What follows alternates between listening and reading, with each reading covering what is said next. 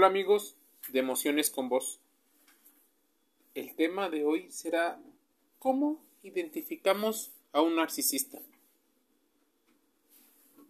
Diversos investigadores de la psiquiatría, de la psicología y de diversas áreas a lo largo de la historia de la humanidad se han dado cuenta que existen cierto tipo de personas que se comportan de una manera y esa manera suelen ser demasiado interesados en ellos mismos.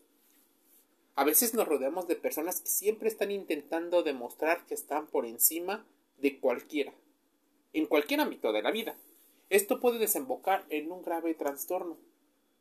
Si hay algo que sí puedes elegir en esta vida, es a los amigos con los cuales te rodeas. O tal vez no lo has hecho porque no logras identificar quién es un buen amigo y quién posiblemente es una persona narcisista, y por lo cual el tema de hoy es cómo identificar un narcisista. Constantemente pensamos o nos sentimos que somos capaces de identificar cualquier cosa, ya sea por pensamiento mágico, por sesgos cognitivos, por desconocimiento y en fin, normalmente solemos hacer elecciones incorrectas, pues nos basamos mucho más en las emociones que en la razón. De hecho, existen muchos mitos con respecto a la elección por la parte de la emoción, pues normalmente está incentivada como las emociones son aquello que te guía, ¿no? Y eso pues tiene una situación de verdad, pero en su mayoría la razón es algo que consume mucha energía, por eso tal vez no se utiliza. Hay muchas formas de entablar contacto con alguien y otras de perderlo. Lo más importante en una relación es que se mantenga el respeto y la comunicación, sobre todo si tenés algo de amistad entre ellos. Las relaciones se pueden convertir en nocivas, tóxicas o como le quieras decir cuando son perjudiciales. Si este es tu caso, lo mejor es que podrías es ponerte en manos de un profesional y recuperar esa situación de tranquilidad contigo mismo. Una persona narcisista tiene un sentido desmesurado de su propia importancia y una profunda necesidad de atención. Y déjame aclararte, el narcisismo, como palabra, regularmente está asociada a una connotación negativa porque justo las muchas definiciones que existen tienen que ver con exceso de valía.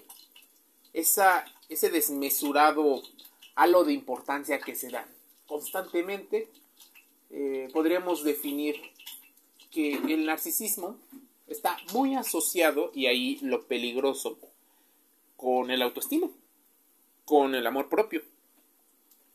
Pero ¿cuándo ese amor propio se convierte en un exceso? Ese es el gran problema. Son los pequeños límites difusos que nadie nos dice con respecto al narcisismo. Algunas de estas fallidas em, autoestimas tienen que ver con el complejo narcisista de una de las dos partes que están en el conflicto. Pero ¿por qué constantemente existen diferentes tipos de narcisismo? Bueno, el trastorno de la personalidad narcisista es cuando una persona tiene ese sentido desmesurado de importancia. Incluso tiene una carencia de empatía tremenda por los demás. Sin embargo, detrás de esa máscara de seguridad, probablemente se esconde una frágil y triste autoestima que considera que es vulnerable a cualquier crítica.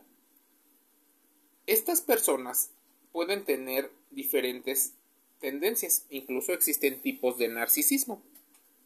Por lo cual, te invito a que reflexiones acerca de este tema y lo contrastes con la información que te dé un profesional de la salud mental, así como logra identificar temas si lo buscas en Internet.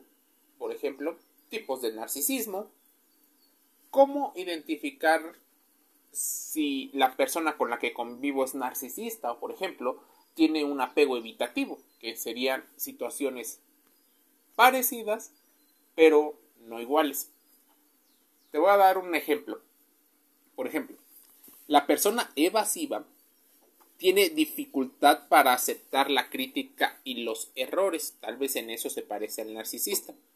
Pero el narcisista normalmente actúa con rabia. Y esas personas tienen un sentido de grandiosidad.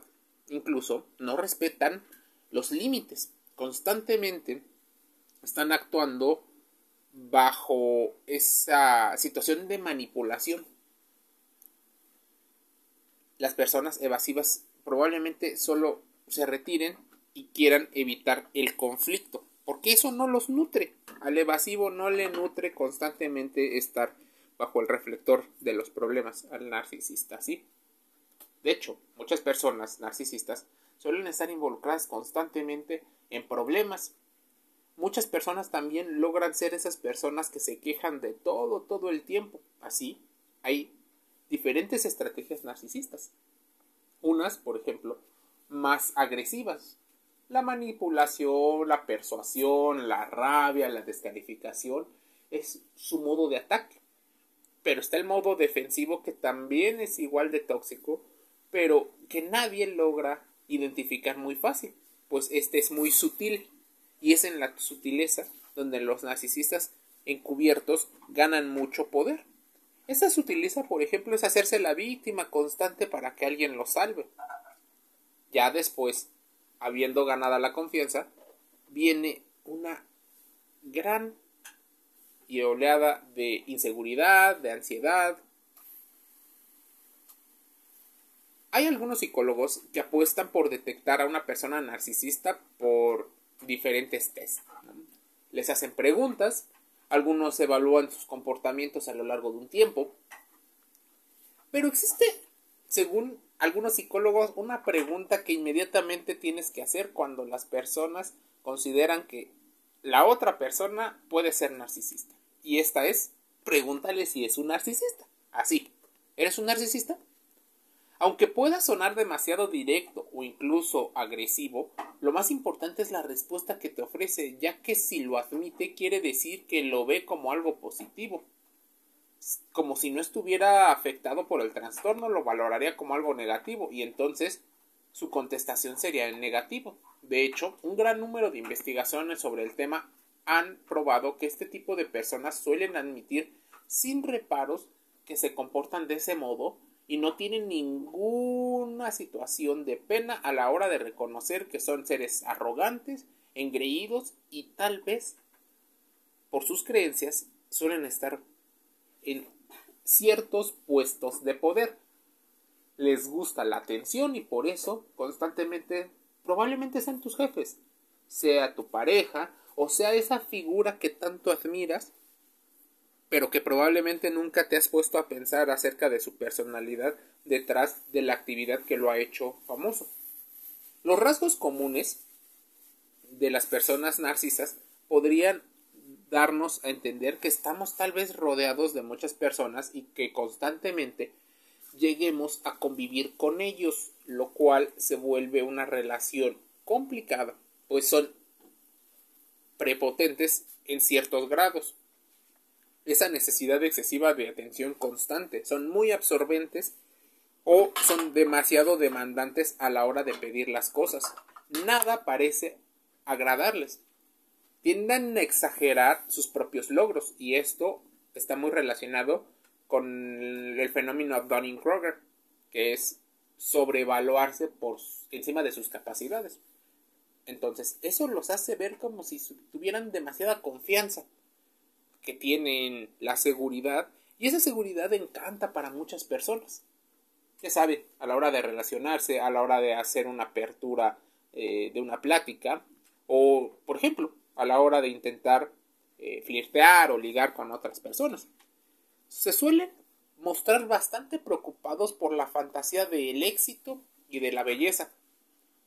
Pues el éxito, según ellos, es una representación de ellos mismos por lo cual constantemente te hacen saber que son más poderosos, que han logrado más cosas, que son mejores, pero cuando algo los supera constantemente están demasiado interesados, pues saben que algún tema que no saben le puede ayudar en un futuro. Un narcisista podría ver y escuchar también este podcast para saber cómo mejorar. Se retroalimenta para saber cómo hacerlo mejor y que ahora no lo detecten, que ahora sea mucho más fácil eh, conquistar sus batallas. Una persona narcisista también podría acudir al médico o al psicólogo e intentar mentirle al, al especialista. Una persona que normalmente tiene estas situaciones, por ejemplo, con la belleza, podría tender a ser un poco más vanidoso. Y si no es vanidoso con él, sí buscará que la persona con la que, por ejemplo, intenta relacionarse, tenga una belleza, pues esa belleza podría presumirla y ponerlo a él o a ella en una situación de ventaja contra los demás. Las personas narcisistas usan a los demás en su beneficio para extraer de ellos lo que desean. Y normalmente vienen los fenómenos de descarte, de hoovering o aspiradora cuando, cuando regresan. Van, vienen, van, vienen. Tienden a ser envidiosos con los demás, pero creen que los demás también los envidian a ellos. Suelen insistir en tener lo mejor de todo o persuadir constantemente a las demás personas de que se haga. Existe una nula voluntad para reconocer las necesidades y sentimientos del resto. Incluso podríamos decir que tienen una incapacidad, una falta de empatía tremenda. Por ello, pueden tener funciones, por ejemplo, en el trabajo, que los llevan a ser excelentes capataces o gerentes modernos, que son aquellas personas que explotan a las demás personas para conseguir su propio objetivo. Las personas que tienen narcisismos en diferentes grados, este narcisismo patológico, suelen ser personas que afectan constantemente la seguridad del entorno es importante contrastar la información, reflexionar y hacer la introspección para saber cómo logramos proteger nuestra salud física y emocional. Gracias por escuchar este podcast de Emociones con Voz. Te invito a suscribirte a los videos de YouTube. Estamos en Spotify, Facebook e Instagram publicando información que seguramente te va a servir para hacer estas reflexiones, esta contratación de información e introspección acerca de lo que estás viviendo o de lo que has vivido. Esperemos que te sirva. Te envío un saludo.